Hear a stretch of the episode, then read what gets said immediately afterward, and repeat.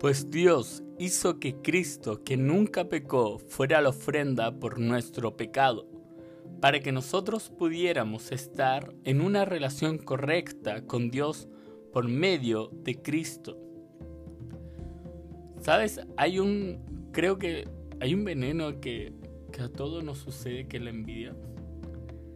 Queramos o no, algunas veces sí tenemos este pensamiento, hasta algunos lo llegan a desarrollar a punto tan grandes.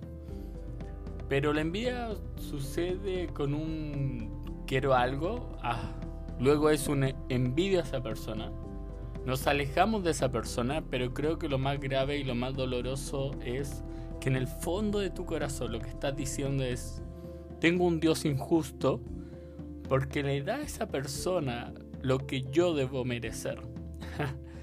Incluso decimos, ¿por qué a mí me pasa algo malo? Y a esa persona que sí se lo merece, con un orgullo gigante, no le ocurre. Entonces, la envidia trata simplemente de que tu corazón empieza a decir que Dios es injusto. Pero déjame decirte algo, eso no es verdad. Lo, que, lo único que estás diciendo es que tu voluntad y lo que tú crees que es bueno para ti es mejor de lo que Dios sabe lo que es mejor para ti.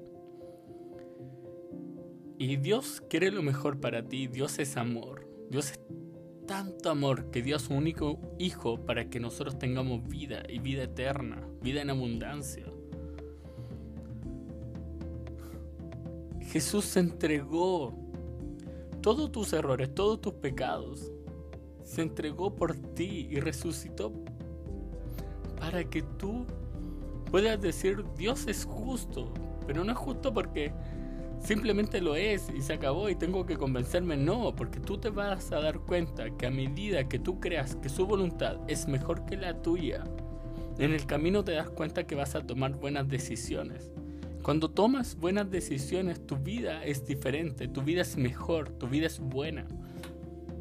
Pero cuando crees que tu voluntad es mejor, entonces tomas malas decisiones empiezas a caer y caer y caer. Pero, ¿sabes? No dejes que esos pensamientos se alojen en tu corazón de envidia, de comparación. No, caigas en esa trampa.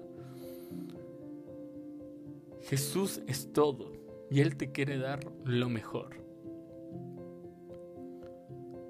Y realmente Él está abogando por ti ahora mismo, diciendo, tú eres hijo de Dios y tú eres un heredero. Confía en eso. Si nunca has ido a una iglesia o estás alejado de la iglesia hace un tiempo, te invito a que puedas realizar esta oración y repetir después de mí. Jesús, hoy te entrego mi vida. Te declaro como mi Señor y mi Salvador. En tu nombre, amén. Tal como te dije, si estás alejado o nunca has ido a una iglesia, googlea, busca, conéctate con una iglesia cristiana que esté llena de gracia y que tenga un ambiente que dé vida.